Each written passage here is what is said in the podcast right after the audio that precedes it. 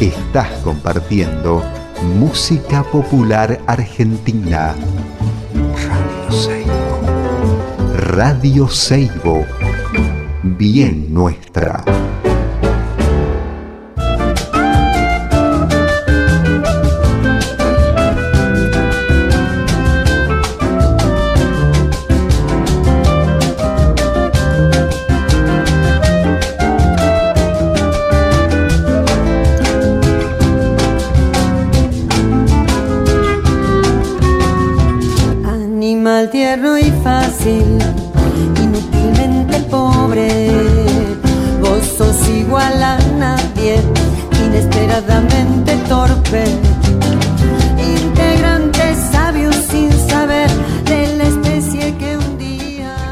Hola, buenas tardes, ¿cómo les va? Bueno, acá estamos en otro programa más de Historias del Viento de Arriba. Eh, aquí desde San Carlos, Salta, los Valles Calchaquíes, les cuento que estamos en Radio Seibo, que es 90.3 FM. Eh, este programa también se puede escuchar por internet en www.radioseibo.com.ar. Eh, y todos estos programas, o sea, el programa de hoy más los que hicimos anteriormente, eh, los pueden encontrar en nuestro, nuestro sitio de Spotify. Eh, ponen historias del viento de arriba en Spotify y ahí ya aparecen ¿no? todos los programas, este y los que, los que ya hicimos. Les cuento que estoy acá con Elvira, con Elvira Grillo, que hacemos el programa acá juntos. Ahí está Elvira. Hola Elvira. Les cuento también que está eh, Fausto Roa en San Antonio de Areco, que él se encarga de la parte esta técnica de subir los programas y, bueno y manejar esa página, ¿no? Que también es un laburito que no es poca cosa, que es muchísimo, o sea. Eh, bueno, y hoy vamos a tener un programa muy, muy, muy bueno para mí. Para mí siempre es un gusto poder charlar con, con el maestro Tato Corte desde Bahía Blanca.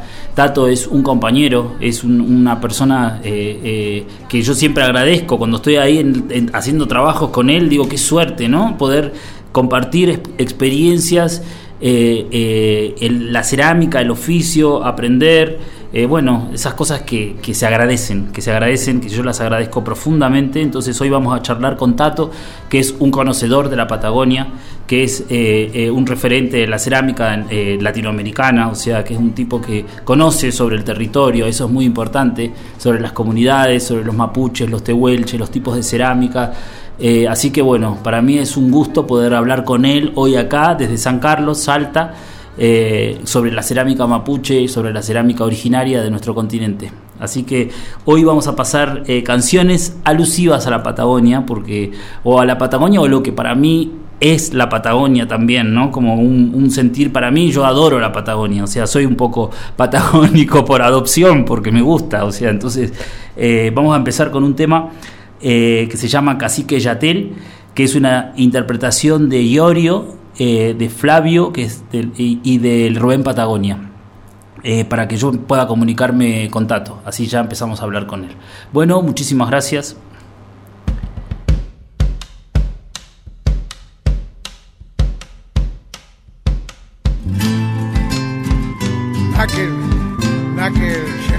Gracias amigo.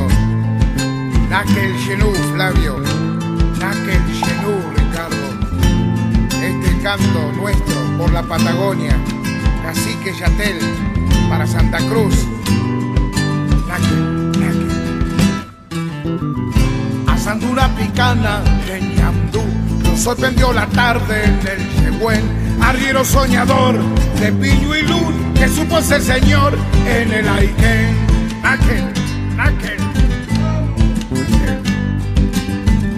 Con un perro pelao y un cascabel caballo cansado, viejo y cinchón, ahí anda guanaqueando Don Chatel, que así marrón de la Unique. Cuando llega los boliches por un trago de ginebra, suele cantar un cani con fábulas y leyendas. Y los ojos se le escapan hacia el costado del camino porque ha nacido Tehuelche y antes que nada argentino, y antes que nada argentino. Ahí está, ¿eh? Cani, Cani, Cani. Cani Rubén. recuerdos tiene Don Chatel de la ira Pavón y del Cardiel cuando llegaba el barco de Don Luis trayéndole banderas para él.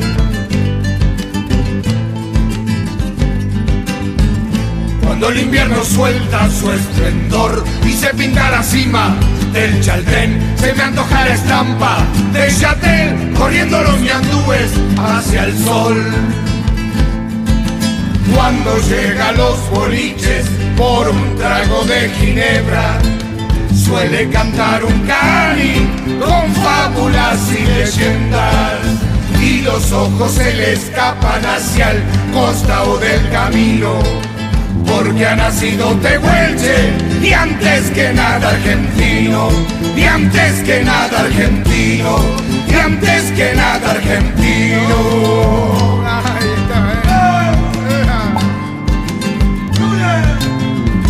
¡Eh, Chatel! Tomate otra ginebra, paisano. Tomate otra ginebra, este paisano. No, ya me voy. Tomate otra ginebra,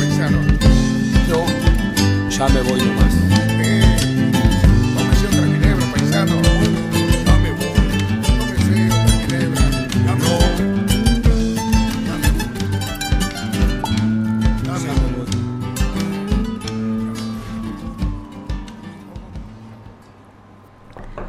Bueno, terminamos de escuchar el tema Cacique Yatel y ya tengo en línea a Tato. Hola Tato. Hola, ¿cómo estás, Gastón? Qué gusto escucharte. Muchas gracias Tato por acceder a otra otra charla acá con nosotros desde, desde Radio Seibo, desde San Carlos. Siempre es un gusto escucharte, Tato. ¿Cómo estás? Bien, bastante bien. Pasando bastante bien la pandemia, no me puedo quejar. Bien. Eh, hasta ahora ya tengo una, una dosis de la vacuna. Bien, perfecto. Así que estoy muy contento. Claro, perfecto. Bueno, bien, hasta ahora no me he enfermado. Bárbaro. Solamente algunas gripes, pero bueno, todo bien. Todo bien, La bueno. familia también, la familia también. Me alegro, me alegro, Tato, me alegro, está buenísimo eso. Y lo que le contaba a la gente es que, bueno, hablar con vos siempre está bueno, siempre está bueno por esto de, de lo conocedor que sos del territorio, Tato, de la Patagonia esa extensa, ¿no? Sí, sí, es que nuestro, nuestro país es un territorio inmenso, es un país muy grande.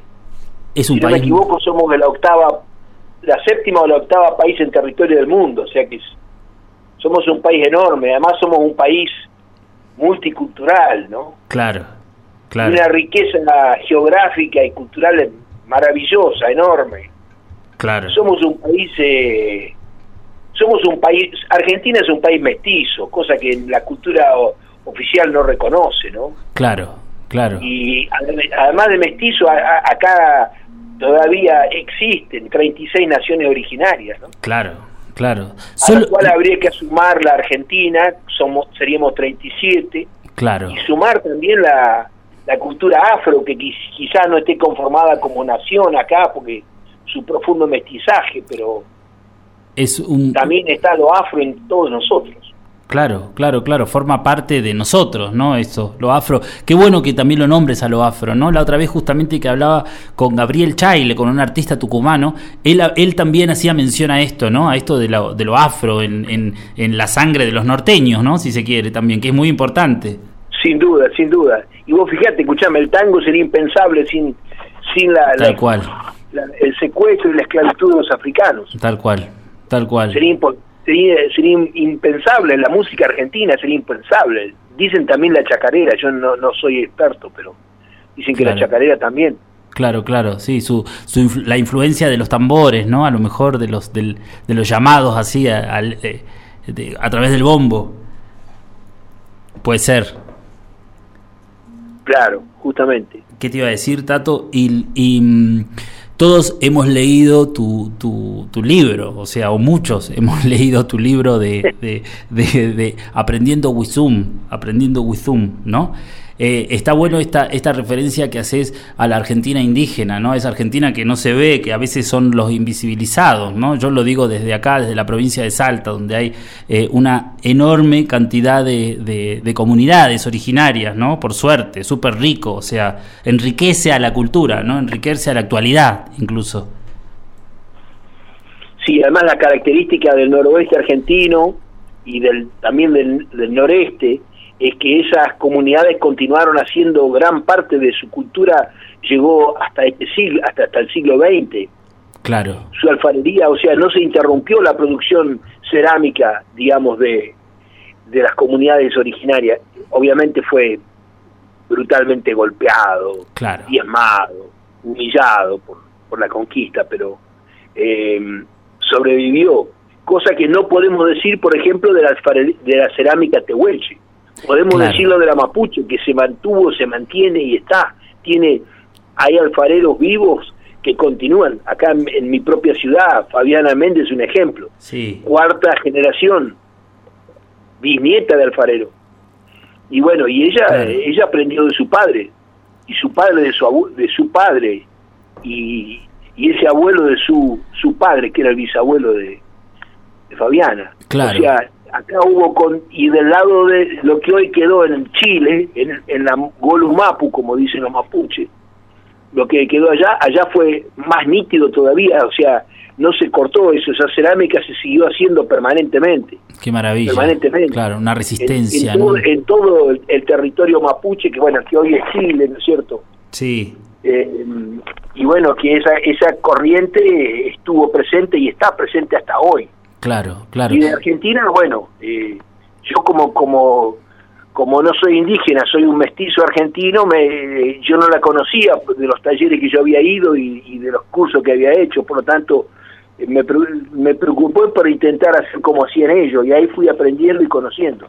Ese libro no es más que eso, ese intento de aprender a hacer cerámica a los mapuche y de las enseñanzas que dejaron que dejaron abuelos, que algunos habían visto hacer, Claro, algunos habían hecho, claro. y bueno, y las cosas que pude ver en el los museos y en eso. Pero Claro. bueno, eso es- el libro es básicamente eso. Tato, hiciste recién referencia a la cerámica tehuelche. Está buenísimo eso, ¿no? Porque yo recuerdo, por ejemplo, en Puerto Pirámides, de encontrar en Chubut, en la península de Valdés, pedacitos de cerámica eh, como, como de color ocre, ¿no? Como un color así medio amarillento. Eh, eso, eso, eso, eh, esa cerámica que se encuentra sobre el mar en la Patagonia, ¿se puede ser eh, una referencia a la cerámica de los tehuelches? Puede ser, como no. Lo que pasa es que, por ejemplo, los arqueólogos van a discrepar con nosotros al decir Tehuelche, van a decir, bueno, eran cazadores recolectores, no sabemos qué idioma hablaba ese alfarero. Claro, digamos, en un sentido eh, estricto posiblemente tengan razón, pero digamos, como esas guardas que las tenemos acá en la sur de la provincia de Buenos Aires, que también están en la cuenca del Salado, una zona que ha sido muy estudiada, y la fabulosa pieza esa que está en, en Trenquelauquen, que le llamaban la Pereda y que hoy en día se llama Huitroló, Ah, o sea, le cambiaron el nombre. de Médano, o sea, eh, eh, esa, esa pieza encontrada en la estancia de del señor Pereda y que fue que fue luego él, él la donó al museo de la ciudad es la pieza que le rompió todo el esquema que venía desarrollando que venía desarrollando Alberto Rey González y Alberto Rey González puteaba porque ya su libro el famoso libro eh, Arte Precolombino Argentino, ¿no es cierto? Sí. Que, que es Premio Nacional de las Artes del año 74. Claro. Estaba en, estaba en publicación en ese entonces y él y ya y ya estaba hecho y él vio esta pieza Claro. y bueno decía pero es impresionante esta pieza de, de esta gente de estos pueblos Claro, bueno porque a su vez eh, hoy en día ya lo decimos todo o sea no no hubo una cerámica de muchos pueblos que no tenían agricultura que eran eran cazadores recolectores Claro. entonces eso felizmente hoy en día se ha corregido pero antes era como que si no había habido agricultura no podía haber alfarería o sea tremendo.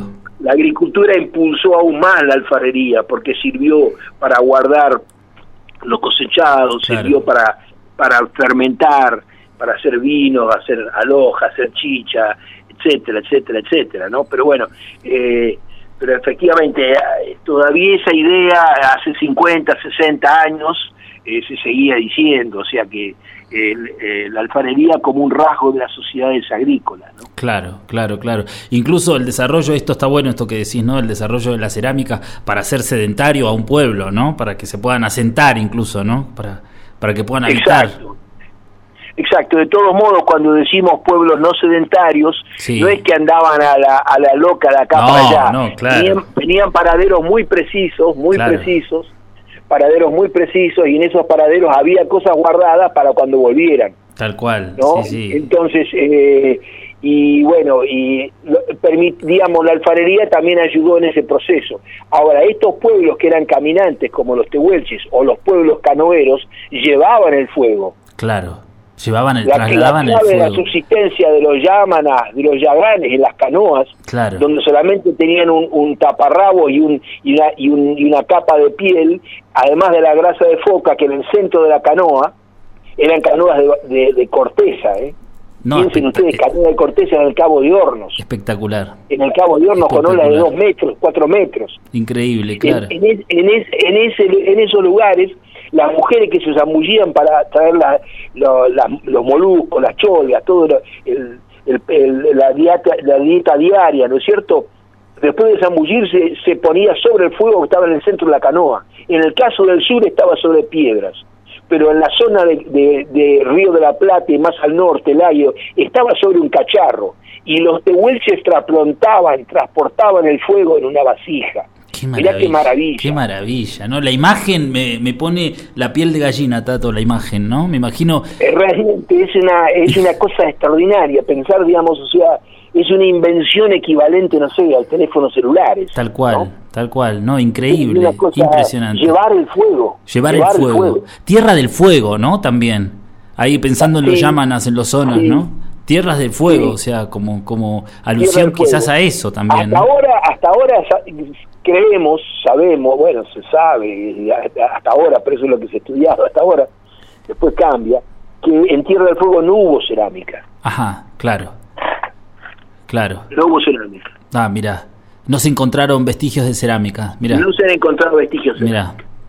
Claro. Sí, al norte del canal de Maga del, del, Estrecho de Magallanes, por supuesto. Claro, claro, claro. Y bueno, y hablando de los tehuelches, hay un escrito, hay un escrito de, de, de un hombre de la Universidad de Princeton que, que dice que él, él va a un campamento y, le preguntan a una mujer muy grande porque él ve, ve tiestos rotos y, y quemados por adentro y se da cuenta que no es que están mal horneados, como decían los especialistas en cerámica, claro. como Serrano, claro. como el propio Menguín, mal quemado, pasta pasta gruesa, Esa ¿no? forma así que peyorativa. Era una necesidad para poder quemarlo al fuego, no romperla y colorearlo a los mapuches, que a lo negro, ¿no es cierto? Como, es, como se hace hasta el día de hoy en Pomayo, se hace en la Sierra de Córdoba. Claro, impresionante. ¿no porque se mueve, se saca la pieza del rojo, del, del incandescente, del horneado y se ponen en, en elementos comburentes. ¿no esa, esa, forma de esa forma de manipular la pieza, o sea, incluso como Exacto, muy moderna. y eso, ¿no? eso requiere una cantidad de antiplástico muy importante, un conocimiento. Por eso de, de allí la lengua mapuche te, te, dice eso, te dice la arcilla tiene un nombre, la arena tiene otro nombre, el Claro. chamote tiene otro nombre y la pasta preparada tiene otro nombre. O sea que el idioma tiene una precisión absoluta que no tenemos en castellano en inglés, porque nosotros seguimos diciéndole arcilla a lo que llame más arcilla, porque Claro. tiene chamote, puede tener calco, puede tener carbonato de calcio, nosotros seguimos diciendo arcilla. Claro. Bueno, somos unos brutos. Somos unos No, brutos, somos unos brutos. Est- Mm. Estos pueblos hablaban con mucho más Con corrección que nosotros. precisión, claro, con las cosas por su nombre, digamos, ¿no? Bueno, así las cosas. Y bueno, entonces este hombre de, de la Universidad de Princeton se encuentra con vasijas y las ve quemadas y se da cuenta el tipo que no es que están mal quemadas, imperfectamente quemada, como dice Antonio Serrano en su libro de Cerámica Argentina, sino que lo que dice, ah, va y se encuentra con una mujer grande allí y pregunta, dígame, ¿por qué está eso? Y sí, es que nosotros transportábamos el fuego, dice, lo transportábamos primero de a pie y después a caballo. Tremendo. Y yo he Tremendo. tenido la suerte en Radatili, gracias a las compañeras, a las colegas que están allá, Adriana Vázquez y, y Claudia, eh, Claudia Gómez, me han mostrado piezas, piezas juntadas por lugareños, que las han juntado pacientemente y son piezas bellísimas, altas, de, de 30, 35 centímetros de alto en el cual se transportaba el fuego. Qué bueno. Y son muy distintas a las mapuche. Son muy distintas a las mapuche. Ajá. En la, en ¿Eh? la forma, decís, en la, en el, en la, la forma sí parece viste como el como el eh, el, el coso del, del ñandú para guardar el tabaco con la tabaquera viste que Sí. se usaba acá eh, eh, ¿Cómo le decimos la tabaquera esa No que sé, pero el ubico- buche? ubico la el forma, buche, claro. el bu- bueno, así, una forma como esa, como Sí, del el buche buche. ñandú. flaca y alta la pieza. Mirá. 15, 20, 15 centímetros de ancho, alta, con borde, y en el borde agujeros, agujeros donde donde se pasaba el, El cuero tiesto, claro. y se y se pendía, la, la pieza iba pendiente de ese cuero, y calculo que también eso servía para cocinar, Seguro. la podías claro, colgar como- de ahí. Qué bueno, una maravilla, claro. Siempre, siempre eh, eh, la referencia a la cerámica patagónica así, ¿no? Como lo decís, como algo despojado, como algo eh, eh, inacabado, como algo, ¿no? Como esa, esa manera de, de- de referirse a las cerámicas así como, como de una manera un poco peyorativa, ¿no? Porque Y después- tal cual, cuando, cuando yo empecé, lo primero que obviamente me fui a los libros, ¿viste? Es el efecto que tenemos los formados de la cultura europea. Claro. Y fuimos a los libros y los libros hablaban pestes, hablaban pestes. No, terrible, claro. Yo decía, pero estos tipos Claro. ya, tienen, tienen, lo primero que pensé, no entienden nada. Claro. Porque efectivamente no entienden nada. Claro. No, tremendo, claro. Y bueno, así, así fue, amigo Gastón. Pero, fue. pero incluso, por ejemplo, viendo o leyendo tu libro, ¿no? Con esto de la manipulación de las piezas al fuego directo, en la utilización de la leche o de, o de la materia orgánica como el jugo de maqui, o este tipo de cosas que son eh, súper eh, innovadoras, no, no, no es innovadoras la palabra, que son es una característica de la cerámica nuestra de acá, de la Argentina, ¿no? Exactamente, de lo, de lo latinoamericana. que ustedes también Lo lo tienen en el norte. Claro, acá en el norte también funciona esto del, de, Ustedes también tienen esa planta que no recuerdo el nombre, creo que vos me la dijiste, que en la última parte de la horneada se mete adentro y genera esa esa como esa, ese barnizado. como un esmalte, sí, la brea o, el- Sí. o el jume, sí. Sí, sí, o como una vez le dicen brea, es tal cual. Sí, sí, sí. Pero, sí, o sea, hay un montón de cosas que, digamos, la concepción europea, que la cerámica es inorgánica, que no hay elementos orgánicos en su factura y que eh, eso eso no funciona. eh, no, no te permite entender todo, todo lo rico que está ocurriendo que está ocurriendo en las cerámicas de acá de América, ¿no? Sí, no, te- la- no lo podés acá, ver, no. Indoamérica, de esta Indoamérica, ¿no? Que también ya es mestiza, por cierto. Pero claro, ante todo, ante todo celebramos el, el mestizaje, pero también en, eh, a mí me gusta destacar lo que es, ¿no? Lo que es eh, primordial de las cerámicas de cada lugar, ¿no? Lo que es, lo que es justo. O sea, eso de utilizar materia orgánica en, en las piezas de cerámica me parece fabuloso. Acá, por ejemplo, para curar piezas se utiliza el pelo de la llama o, el- o- o de los animales, ¿no? De, Claro. de la cabra, yo qué sé, para, para poder curarlas, para, para cuando hay una rajadura. Esas son cosas que, bueno, son cosas que se van pasando, ¿no? Que se van, que queda ahí lo, lo, el relato ese oral, ¿no? Que no pudieron con eso. Con eso no, con eso no se pudo. O sea, el, eh, la transmisión esta de, de boca en boca, o la otra vez que hablaba con, con el maestro Yamunaqué, también de ahí de Perú, que él hablaba de lo mismo, de que lo que, lo único que, que pudo la conquista es eliminar el tacto, es esta cosa de, de contar lo, tá- lo táctil, ¿no? Que eso no se, no se puede, no se puede transmitir, eso se transmite de persona a persona. Que bueno, eso es lo que, lo que lograron, digamos, con el tema de la utilización de las arcillas o de los engobes, ¿no?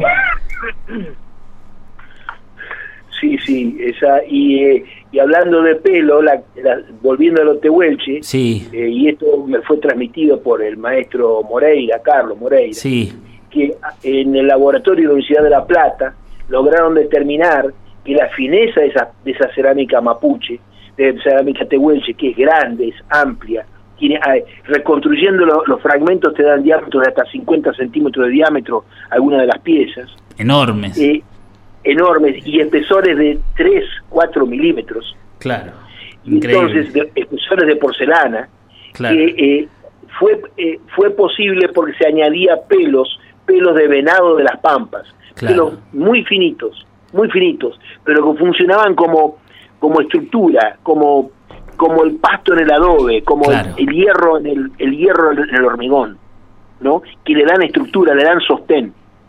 Entonces vos podías apretar mucho la arcilla, bajarlo, bajarlo a niveles, a niveles de, de milímetros, ¿no es cierto? Y la pieza quedaba entera. Y Impresionante. cuando se quemaba era tan pequeño ese pelo, tan pequeño ese pelo, que casi no tenía filtración. Claro.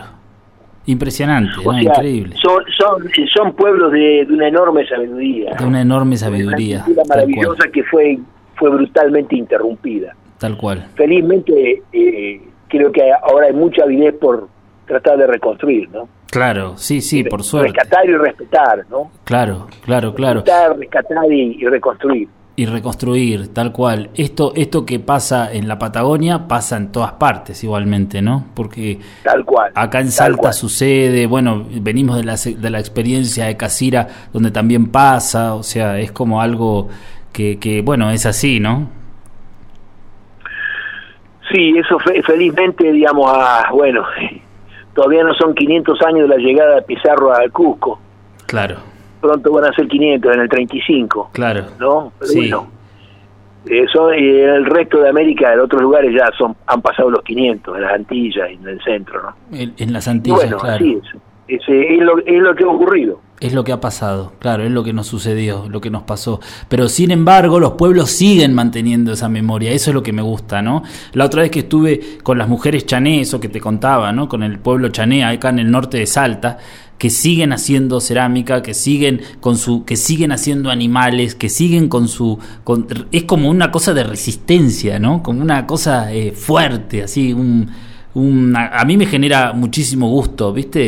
incluso emoción también al ver que siguen haciéndolo, que lo siguen, que bueno, eh, que es su manera, ¿no? Es su manera de resistir, de, estar. Y resistencia hoy tan necesaria, porque a su vez está la nueva, están los nuevos Cortés y Pizarro, que es la, que es la deforestación. Claro. que la mega minería, claro. ese, el, terricidio, como dicen, el como dicen las mujeres mapuche, ¿no? Moira Millán, el terricidio, o sea, se está, se está cometiendo un crimen contra la tierra misma. Claro, claro, claro. Sí, sí, es una cosa tremenda, o sea, tremenda. Lo, y más lo que pasa, bueno, en todas partes, ¿no? Eso como decís, la mega minería, todo esto. Pero el territorio, incluso de estas mujeres del pueblo chané, también con desmontes, eh, o sea, con un montón de, de situaciones extremas, ¿no? Eh, eh, es, es, es, una, es algo eh, loco, ¿no? Es algo... Eh, yo me acuerdo que la otra vez le pregunté a ellas, ¿viste? Cuando estuve ahí, eh,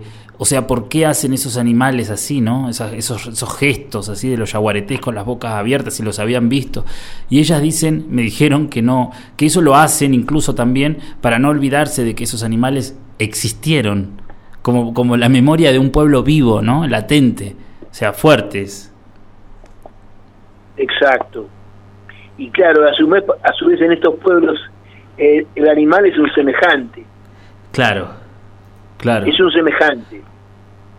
Claro. Es alguien más con quien se comparte. Se comparte el territorio, se comparte el agua. Claro.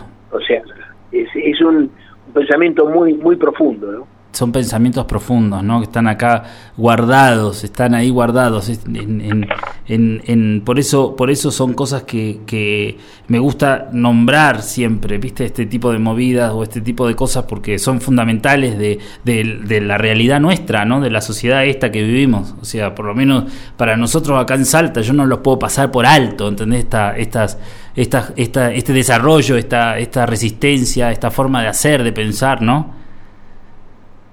Sí, y a su vez, claro, es, eh, hacer cerámica también es un modo de, exponer, de exponer la tierra, de exponer los colores propios de cada lugar, ¿no es cierto?, ante este avance terrible, ¿no?, de, de, este capitalismo en esta última etapa tan salvaje, ¿no? Claro. Que no tiene límite, no tiene límite.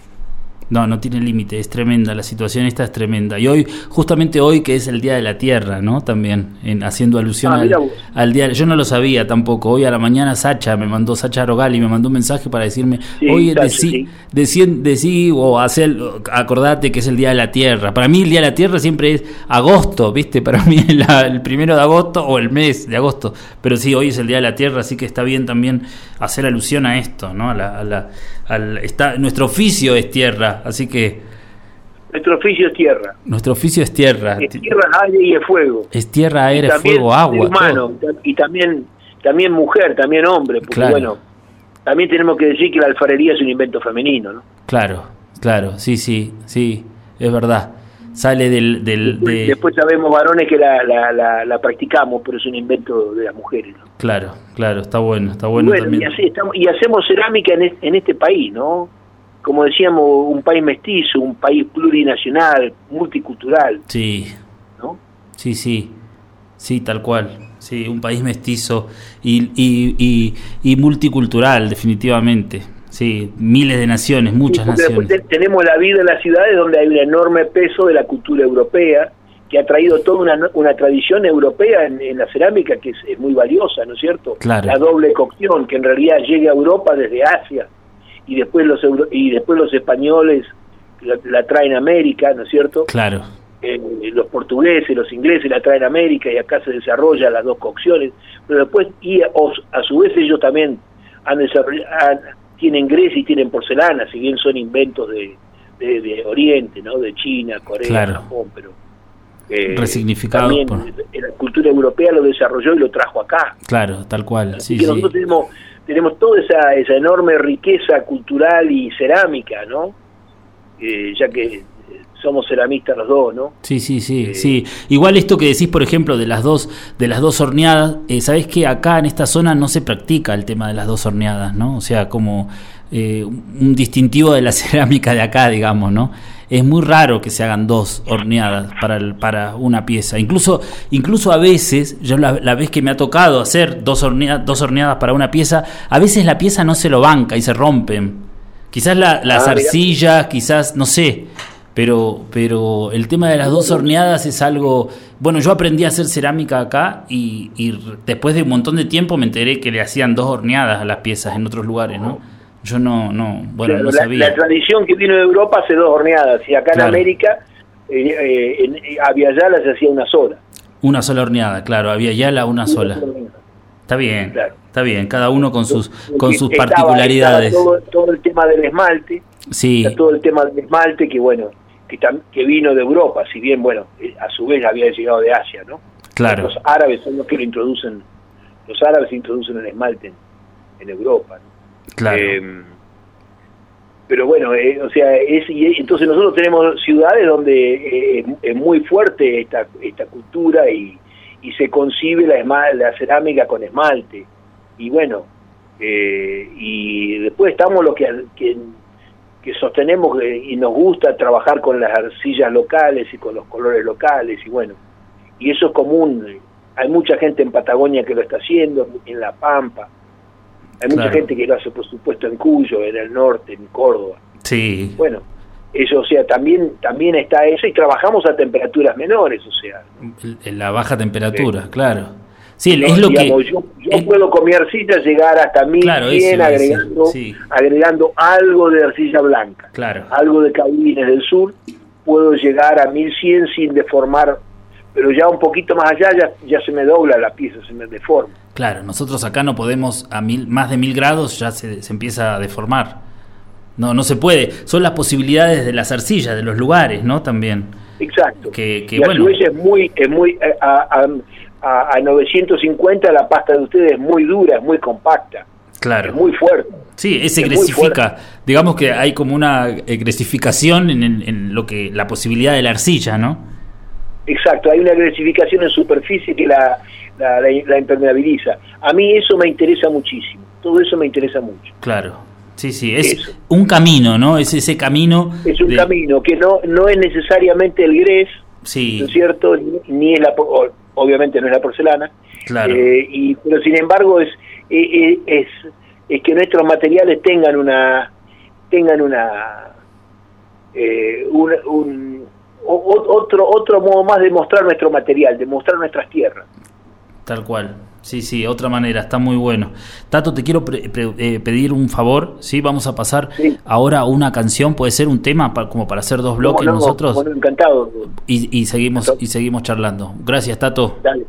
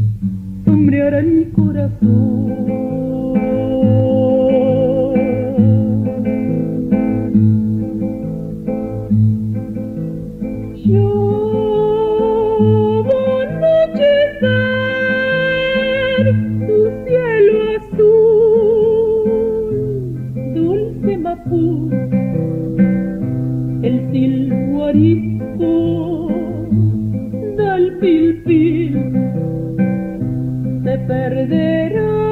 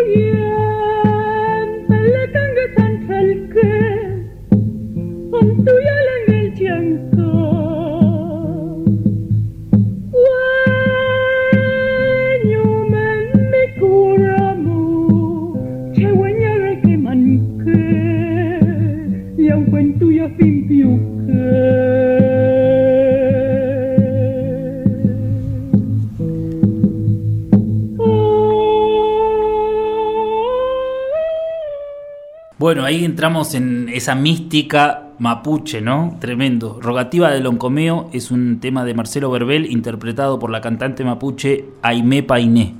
Tato. Hola Tato, ¿estás por ahí? Sí, sí, se puede hablar, sí. Sí, sí, sí, ya estamos en el aire, acá estamos. Perfecto. Termi- Terminamos de acá de, de- de escuchar a, a Aimé Painé, que es como una música espiritual, ¿no? De, de, no sé, es algo que te transporta a otro lado, ¿no? Con ese canto, está, está buenísimo. Eh, entrando en estos temas de, de- de, de nosotros los ceramistas, ¿no? Esta cosa de, de los encuentros, sabiendo que sos uno de los referentes también de los encuentros a partir de los Enacer, de, de lo que han hecho con, con el Salón Mil Miradas en Bahía Blanca, ¿no? Del grupo eh, Bahía Blanca Che, ¿no? O Che Bahía, ¿cómo es? Che Bahía, ¿no? Vaya Blancache, vaya Blancache. Bahía Blanca Che, claro. El, eh, y esta cosa que tenemos nosotros los ceramistas con, con juntarnos y con legitimar nuestro propio trabajo también, ¿no? Nosotros como, como, como gente que legitima nuestra propio, nuestro propio laburo, nosotros nos conocemos, o sea, sabemos eh, los compañeros, las compañeras, cómo es, de dónde vienen, qué hacen, ¿no? Cómo, cómo es esto, ¿no? El, eh, primero, bueno, quisiera que, me cuentes un poco acerca de estos, de esto que acabamos de, que acabo de nombrar, como el Enacer, como Bahía Blanca Che, este tipo de grupos, eh, cómo son, cómo se manejan, ¿no? Cómo, cómo fue, cómo es, porque escucha gente también de otros países y está bueno, bueno, hacer una referencia. Bueno, fue, eh, yo creo que ha habido muchos desarrollos. Uno es el, el mismo que has, has estado vos, que, eh, que lo comenzó Rafael González Bonorino, pero vos lo continuaste y le diste un, un, giro muy importante, un desarrollo muy importante que es Barro Calchaquí. Eh, y creo que el, el que fue el fundante para nosotros fue el ENACER, el Encuentro Nacional de Ceramistas, que surgió de una propuesta al terminar un curso de Beatriz Cabezas, eh, uruguaya, radicada en Madrid, con Emilio, con Emilio Villafañe, que era el, el rector de la Universidad de Avellaneda, con Guillermo Mañé, que también ha participado junto con nosotros en tantas cosas como estas, y también estaba eh, Eduardo Garabaglia eh, y Carlos Liporache. Y de ahí surgió el ENACER, que primero se hizo en el año 88 en Madrid, y después en el 89 se hizo un bolsón. Y después se ha ido haciendo casi cada dos años. Tuvimos un problema en, los 2000 con toda la crisis del 2001-2002, eh, ahí se estiró un poco, pero ya hemos hecho 25, 26, 26 en haceres. Y bueno, y e, ese, ese sistema, como vos dijiste muy bien, nos, gusta mucho encontrarnos, conocernos, intercambiar. Y bueno, eh, eso ha sido muy importante para nosotros los ceramistas. Eh, y y yo, también quiero eh, marcar cómo eh, eh, nosotros acá en Bahía Blanca hicimos Bahía Blanca Che y hacemos ese salón Mil Miradas, el RACU, Orilla en Apostá todos los años, pero también está el simposio de Avellaneda, el simposio de, claro. O sea, hay un conjunto de actividades, ¿no es cierto?, de encuentros de ceramistas, de artistas regionales, digamos que nos ha dado a nosotros una impronta de, como dijiste vos, de legitimación, de validificación, de, de reconocimiento del valor de lo que hacemos en espacios que no han sido los espacios tradicionales de los salones. Claro. Y es más, eh, como había, hay muy pocos salones de cerámica, uno es el de Avellaneda, otro es el de, el de Santa Fe, otro es el Nacional, también hicimos nosotros uno en Bahía, pero intentamos que, que la, la, premiación fuera, fuera múltiple. Hubiera un voto del público, un voto de, de, un jurado especializado y también un voto de, de los participantes. Al final quedaron estos dos nomás. Y en la última época no ha habido más competencia. Claro. Que también es muy interesante. Ha habido encuentro y donde cada uno habla de sus piezas y comparte con el otro. Los últimos dos mil miradas tuvieron, antes de la pandemia, tuvieron esa característica. No se competía. Venían, vinieron las compañeras de Trenquelauque, Kaki Piñero y, y eh, Matiasi, y hablaron de su obra. Vinieron Cerámica Ranquel, vino, eh, vinieron los compañeros de La Pampa y hablaron, y lo mismo hicieron los compañeros de Mar del Plata, que, hicieron hornos y explicaron cómo lo hacían. Eh, eh, Adrián González y, y Berem Chamorro, lo mismo con los compañeros de, Tres Arroyos que vinieron y contaban su experiencia. O sea, eh, y claro, súper rico, un lugar, digamos, de, de validificación, de, legitimación, em, de realización, si se quiere, realización distintos, que nos parece muy interesante sacarlo de la competencia. Aunque bueno, entendemos que es lógico, esta sociedad está basada en eso. El funcionamiento del capitalismo se basa en la competencia. Por lo tanto, eso también se traslada a las artes. Tal cual, sí, sí, sí, Y bueno, eh, eh, eh, nosotros creo que los ceramistas hemos, hemos tenido esa capacidad de, de generar una cosa del encuentro más allá de la competencia. Ahí está el premio, en el encuentro, ¿no? Sí, Sí, sí.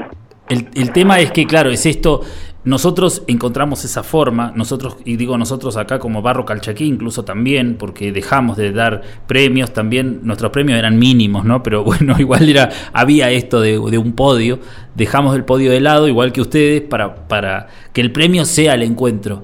Eh, eh, el tema también es que surge como una especie de debate, digamos, o como preguntarse, ¿no? Cuestionarse o preguntarse, yo mismo me lo pregunto, con esto de, la, de las premiaciones eh, de la cerámica en otro tipo de contextos, ¿no? Eh, no tan solo validada por nosotros, los compañeros o las compañeras, sino que también eh, como esto de un salón nacional o, una premiación pensando en la cerámica como, como arte, obvio, ¿no? Como una, una expresión artística que a mí a veces me, surgen un montón de interrogantes. Yo vivo acá en Salta y veo que, veo muy lejos la posibilidad de, por ejemplo, de, que compañeros y compañeras valiosos de acá, de esta zona, que tienen una carga identitaria y objetos artísticos de un valor tremendo, eh, lleguen, por ejemplo, a aplicar o lleguen a ese tipo, a ocupar ese tipo de lugares, ¿no?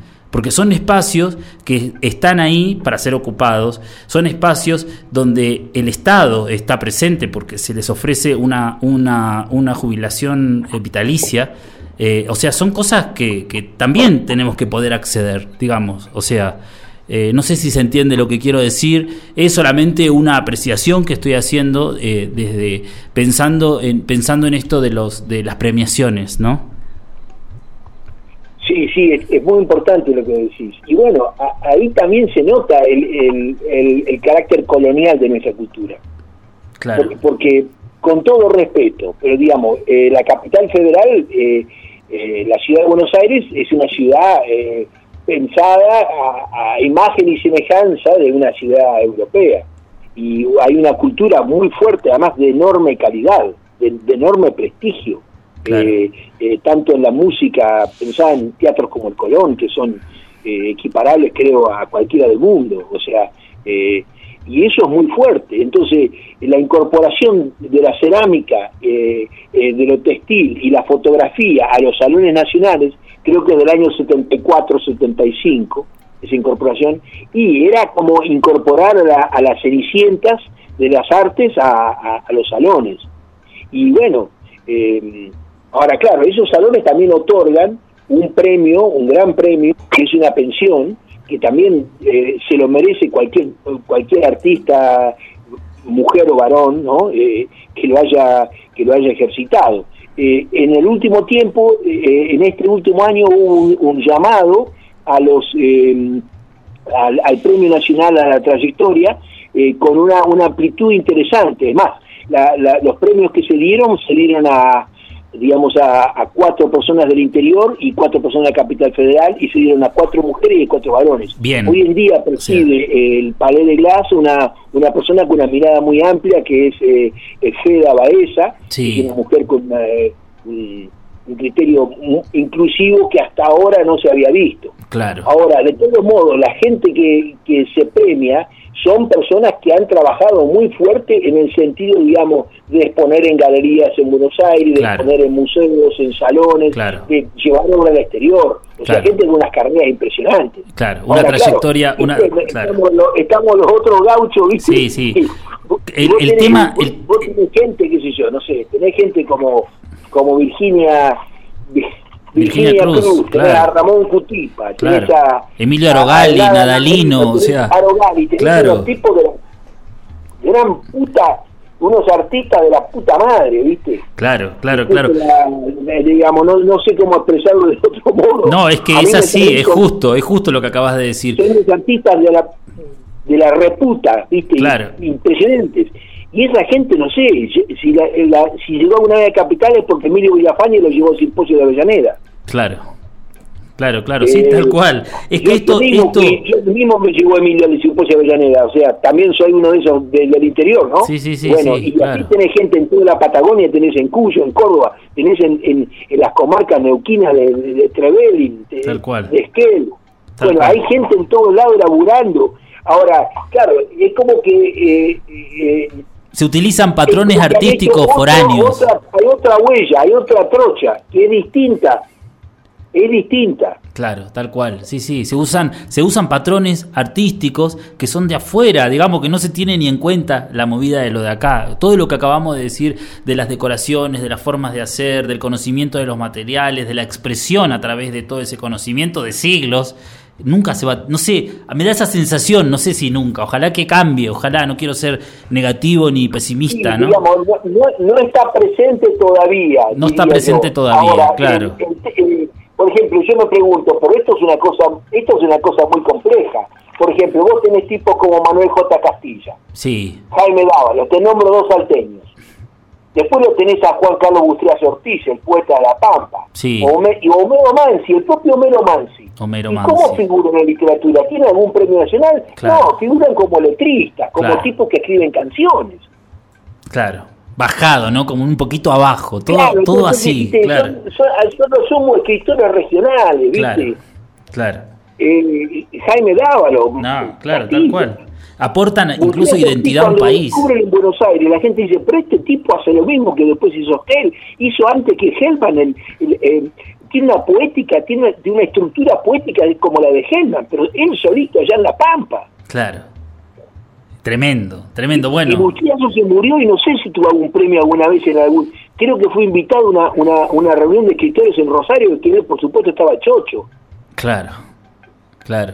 Entonces, e- este es, es un tema muy muy grosso, muy pesado, y esto no esto no invalida lo que la gente que está en Capital, en No, Rosario, en las ciudades grandes, no, no, no. hacen. No, no, no, no, no lo invalida para Es- nada. Es, no. un camino que además tiene que ver con su cultura, con, su- con lo que ellos sienten como propio, y han hecho desarrollos enormes. Claro. Bueno, y sus fantásticos. Claro. Pero eh, después también está lo otro, ese es el tema, está lo otro. Está lo otro, claro. Esto que, que decís está muy bueno, esto que dijiste la primera parte de que se han premiado eh, cuatro hombres, cuatro mujeres, cuatro del interior, cuatro de la... O sea, me parece que estamos yendo por un camino que es el camino, ¿no? Es lo correcto. O sea, ahora quedaría eh, un poco intensificar en esto, ¿no? En esta, en esta gente que hace otra trayectoria. O sea, porque, por ejemplo, eh, vos sos para nosotros un, un un, teórico de la cerámica, un tipo que es un investigador, que escribe, que está, que ve. Así uso tu ejemplo porque estoy hablando con vos ahora, pero cualquiera podría ser. O sea, el Nada en Tilcara, o yo qué sé, Virginia en La Quiaca, en Casira. Eh, y hacen otro recorrido, ¿no? No, es, no son exhibiciones en galerías o en otros países, pero es un recorrido que para nosotros es sumamente valioso. Entonces, eh, eso es lo que digo que en relación a las premiaciones, que me parece como algo, eh, no sé, alejado, no sé, lo veo como algo que no me identifica, ¿viste? Que no, lo, no me puedo, no me puedo, no sé, no me identifico, no sé qué palabra usar, no no me hallo. hay un tema que es muy difícil, eh, si bien ahora hay una cosa digital, pero lo digital también eh, implica una, un nuevo analfabetismo de muchos. es una barrera, claro. Es una, es una barrera. Y me imagino la dificultad, por ejemplo, eh, Virginia para inscribirse en un concurso de esto lo tiene que hacer la hija, se lo tiene que ayudar la hija. Y alguien más que le ayude, porque además tenés que escribir en plataformas online que tienen un tiempo, eh, que son opciones, eh, te dan opciones y vos tenés que trabajar dentro de esas opciones, no, o sea, es complejo, tenés que enviar fotos con determinadas, determinadas características, o sea, eh, o sea, es un eh, trabajo, o sea, eso es un laburo, un trabajo extra. Si bien federaliza en un sentido, hace más amplio la posibilidad que se mande del interior. Eh, es complejo igual. Sí, claro. Es difícil igual. Claro, claro, claro. Sí, claramente no es algo que es para, para cualquiera, ¿no? Es, es, es, es la elección de un camino, pero, pero bueno, el tema es que si vos te pones a hacer semejante trabajo con lo que implica y después ni siquiera tenés una devolución de por qué no, eh, es como, no sé, es como eh, una frustración, ¿no? Es como algo que no, no sé. Sí, sí, sí está, es, es, cierto. Ahora, también es cierto que esto ha sido una característica, o sea, si estamos hablando de tipo como Castilla, Dávalo, Bustrias Ortiz, eh, bueno, Homero Mansi, después, claro, viven en el corazón de su pueblo ellos. Viven en el corazón del pueblo, tal cual, es la, es la cultura popular. O sea, Bien, y bueno, y de vez en cuando alguno de los nuestros llega, me Painé, eh, ahí me Painé, perdón, Luisa Calcumil. Luisa Calcumil, Premio Nacional de las Artes, claro. Como, como a la trayectoria del artista por el Fondo Nacional de las Artes, tal lo cual. mismo que el de. Claro, y obviamente eh, el, la gente, eh, digamos, con las cuales uno, o Chango Pasuc también creo que fue. Claro. Eh, o sea, algunos, algunos llegan, ahora, eh, está bien eso. Claro. ahora, bueno, es todo, no sé, yo tampoco lo tengo muy claro esto, o sea, porque nosotros hemos validificado otros espacios. Hemos validificado otros espacios, tal cual, sí, sí. Sí, hemos generado toda una movida. Creo que han servido mucho al crecimiento, no, no de los individuos que, eh, de, quien individualmente fue y expuso, habló en un barro calchaquí, o hizo un taller en el calchaquí, o, mostró sus piezas en la plaza de, de San Carlos, sino todas las personas que lo vieron o sea, tiene, un, tiene un sentido lo, nuestro, o sea, como el Raco Orilla en Apostá, que va más allá, digamos, de, de quién lo, lo ejecuta en persona. Es, es como que estás actuando algo que es de todo, que no es tuyo. Que, es, genial. Que reactúas una cosa que, que es común. Es genial. Es verdad, tal cual, Tato, tal cual. Bueno, o sea, eh, eh, ahí donde las artes, las artes plásticas empiezan a funcionar algo de algún modo como es el teatro, como es el, canto, la danza. O sea, es una cosa que se actúa entre, como, bueno, como dicen que es en Japón o en China, cuando se hornea el pueblo entero a, la, a la horneada. Claro. Es una fiesta del pueblo, no es solo de los ceramistas, es la identidad de ese pueblo que tiene ese horno que quema de tal modo. Y en el cual todos participan, ¿no? De alguna manera, de otra, en la charla. Participan de algún modo, de algún modo participan y está, y si no está ahí, y se, y se toma un vaso de vino ahí, si no. Claro. Y también está. Y también toma nada, es, una manera de participar, claro, claro, claro, de una, sí. Que... o sea, yo, eh, y yo eh, vuelvo a rescatar estos espacios, ¿no es cierto? Como, como las, por ejemplo, como el, el Meli Traum Rack Quesao eh, de, de, Paine Filú, de Junín de los Andes, que hace la, la, comunidad Paine Filú. Bueno, son cuatro encuentros y a su vez muy amplios, no son solamente a los mapuches, también los demás eh, están invitados, los no mapuches, o sea, hay una, un criterio muy amplio de, pensamiento. Ya abierto, ¿no? Qué genial. es abierto, bueno, como son ustedes, Barro Cachaquí, que eh, ahí está también la, importante, la importancia de personas como fuiste vos, como fue como fue Bonorino, o sea que han, que han sido puentes entre entre las culturas originarias o criollas o nativas y, y, y la cultura más urbana. Claro, Claro, bueno, te agradezco un montón. Eh, eh, eso, esos puentes son claves, eso, esa, esa gente, esa gente puente, como, como en el caso tuyo, ¿no? Eh, es muy importante, ¿no? Muchísimas gracias, Tato. Para mí es un gustazo escucharte hablar. y bueno, nada, esto. Sí, y compartir laburos también. Eso es algo que me encanta y soy un agradecido de estar ahí trabajando y haciendo cosas y pensando que, bueno, para, para yo qué sé, son todos aportes, aportes a la vida Así que nada, una, genialidad. Tato, te quiero agradecer esta charla, ya se nos terminó el tiempo. Eh, te cuento que ahí te llegaron un montón de mensajes toda gente que te quiere, que te tira buena onda, que bueno, que les gusta escucharte, así que eh, bueno, eso. Eh, muchísimas gracias. Ha sido un, placer y emocionado, acá desde, el sur de la provincia de Buenos Aires, casi llegando al río Colorado. Qué genial, Patagonia. una enorme alegría escucharlos a ustedes allá. Gracias, muchísimas gracias, Tato. Muchísimas gracias. A, a toda la colega, a toda la compañera, a los compañeros, a todos, a todos los escuchas. Meta. ¿Eh? Meta. Gracias, Tato. Te mando un abrazo enorme y estamos siempre en contacto. Otro, para ustedes, gracias. Gracias, chau, Tato. Bueno, hemos charlado con el maestro Tato Corte. ¿Qué voy a decir? Nada, nada más que eso. Así que eh, voy a dejar en el aire esa sensación de la Patagonia, él desde Bahía Blanca, contándonos eh, su visión sobre esto que es la cultura popular, esto que es eh, lo, que, lo que hacemos, lo que vivimos, lo que vivenciamos. Así que, bueno, yo les agradezco mucho. Voy a terminar el programa de hoy con un tema de mm, Violeta Parra, Arriba quemando el sol interpretado por la negra Sosa. Violeta Parra, tan mapuche ella, ¿no? Tan, tan sureña, así que aunque el tema no, no es mapuche, es más bien del norte, pero no importa, no importa. Así que esa, esa cosa eh, presente ahí, la, Patagonia del lado chileno también, y a todos los compañeros y compañeras de Chile que nos están escuchando, que mandaron varios mensajes también, así que muchas gracias. Un abrazo grande a todos y nos escuchamos la próxima semana. Chau.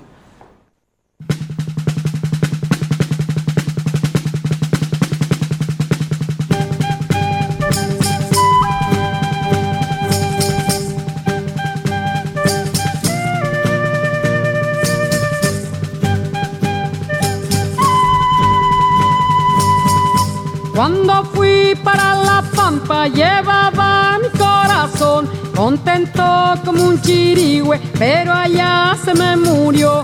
Primero perdí la pluma y luego perdí la voz. Y arriba quemando el sol. Cuando vi a los mineros dentro de su habitación, me dije mejor habita en su concha el caracol a la sombra de las leyes el refinado ladrón y arriba quemando el sol. Las hileras de casuchas frente a frente, sí señor, las hileras de mujeres frente al único filón, cada una con un balde con su cara de aflicción y arriba quemando el sol. Paso por un pueblo muerto, se me nubla el corazón. Aunque donde habita gente, la muerte es mucho mayor. Enterraron la justicia, enterraron la razón. Y arriba quemando el sol. Si alguien dice que yo sueño cuentos de ponderación, digo que esto pasa en Chucky, pero en Santa Juana es peor. El minero ya no sabe lo que vale su dolor. Y arriba quemando el sol.